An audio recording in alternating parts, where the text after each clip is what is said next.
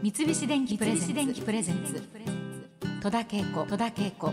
大人クオリ大人クオリティ。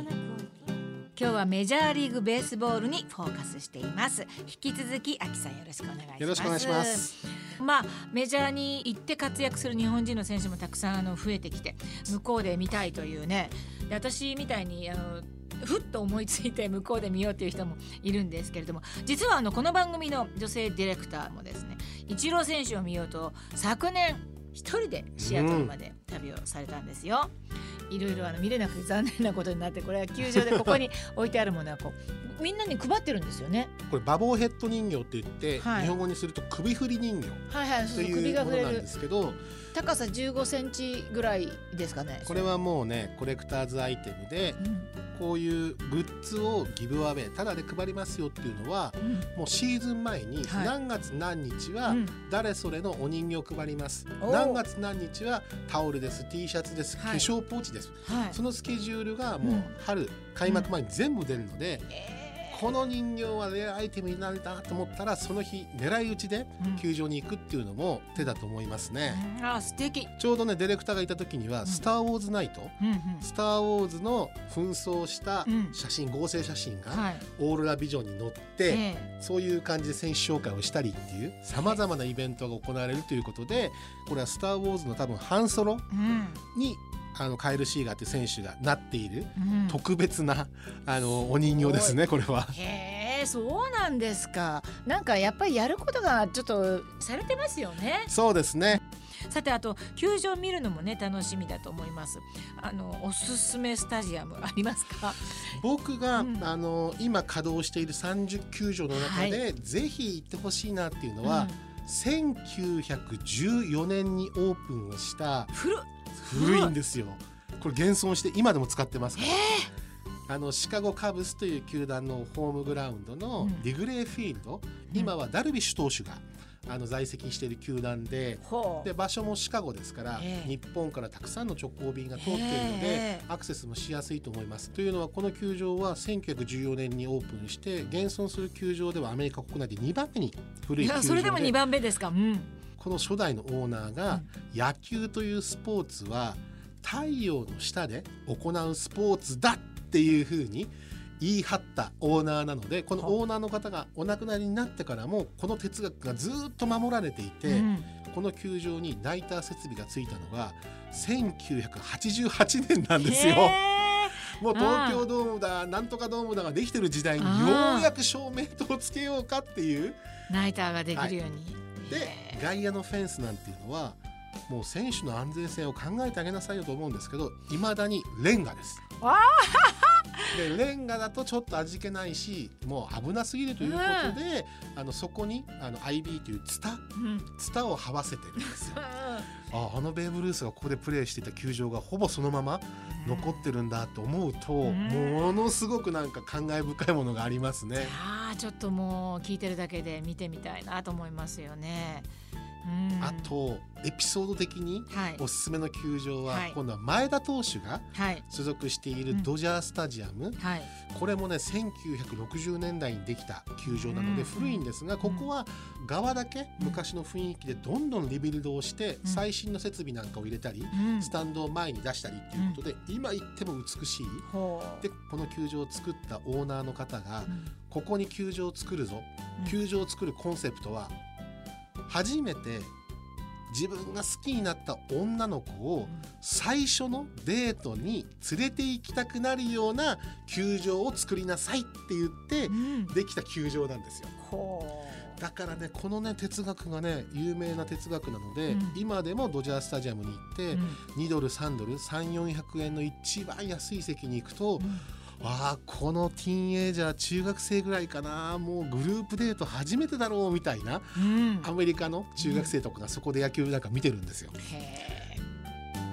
Take me out to the ball game これ7回の表が終わるとこの曲が流れてみんなで大合唱するという。そうですね、うん。7回ぐらいだと試合が始まって2時間を過ぎるので皆さん座りっぱなしだとあの大変でしょうからちょっと腰でも伸ばして体を動かしましょうみたいなところから始まったプラス実はこれ先ほど紹介したリグレーフィールドにはい。ハリー・ケリーさんっていう名物アナウンサーの方がいてもうこの方はもうとうにお亡くなりになってるんですけどえいつもこの7回ぐらいになるえと実況者なんですけどはい。自分が退屈なんでしょうね。う んその時にうんマイクをオフにして、うん。鼻歌でいつも「Take me out to the ball game」とか言ってあイニング始まるのを待ってたんですよ。はい。そしたらうん。その音響さんが内緒でうん。スピーカーをオンにしたんですよ。うん。そしたらその鼻歌が球場に一斉に流れ出してこれは面白いぞこれはいいトレンドになるっていうことであのこういうことになったんですけどね。へえなんか素敵ですね。そうですね。だからメジャーリーグって一つ一つのね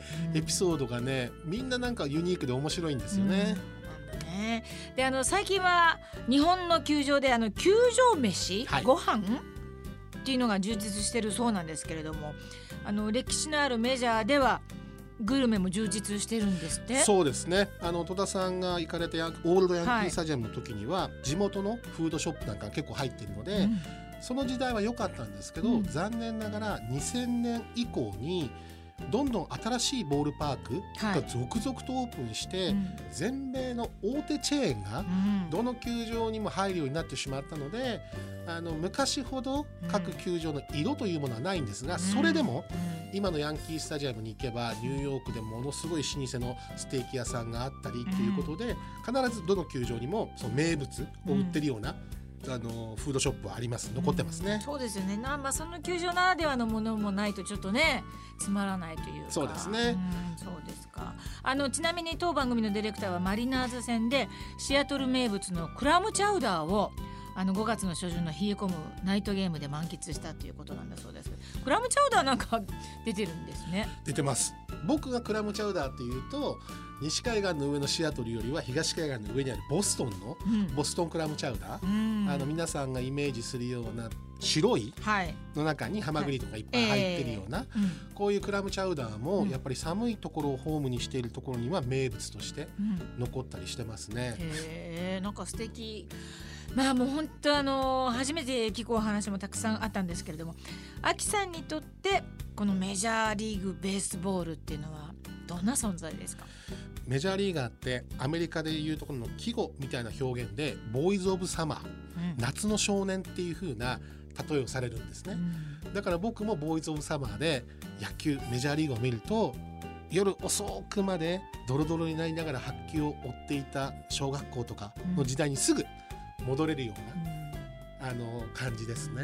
そうですか。いやもう私あのちょっと、えー野球熱が少しこうふっと 上がってきた感じで秋さんの野球解説も楽しみにしたいと思っております。戸田恵子大人クオリティ今日のゲストは MLB ジャーナリストの秋猪瀬さんでした。どうもありがとうございました。ありがとうございました。秋猪瀬さんまあおしゃべりが上手ですね。もうさすがプロっていう感じで もう的確に話をですね分かりやすくまとめてくださって。何より今日は野球がやっぱ見たくなりましたよね。しかも海外で。日本の野球ももっと見なければと思います。日本の球場だって全て行けてないですよ。行ってない球場いっぱいあるわけですから。なんかあの野球も楽しみたいけど球場を楽しむというのをちょっと今日知りましたね。何でもちょっとお芝居に例えて申し訳ないですけど劇場を楽しむっていうことはありますからね。あのそれと一緒で野球場っていうのもね楽しみたいなというふうに思いました。さてここでお得りをお聞きの皆さんに耳寄りなお知らせです。三菱電機では私も CM に出演している三菱液晶テレビの対象製品をご購入の方のうち抽選でなんと合計100名様にバニラビザギフトカード2万円分をプレゼントする新生活応援キャンペーンを実施しています。メジャーリーグ中継も大きな画面で見れば迫力満点で球場にいるように楽しめるんじゃないでしょうか。また三菱録画テレビのおすすめポイントはなんといってもブルーレイレコーダーを丸ごと内蔵していること。テレビもブルーレイも DVD もさらには SD カードの写真だって1台で楽しめちゃうんです。さらにレコーダーがいらないから配線もシンプルでテレビ周りもすっきりお掃除も楽々にできちゃいます。配線いらずというのは一人暮らしの女性にはほんと助かります。詳しくは三菱液晶テレビ新生活応援キャンペーンで検索してくださいね。それではまたこの時間のお相手は戸田恵子でした。三菱電機プレゼンツ。戸田恵子大人クオリティ。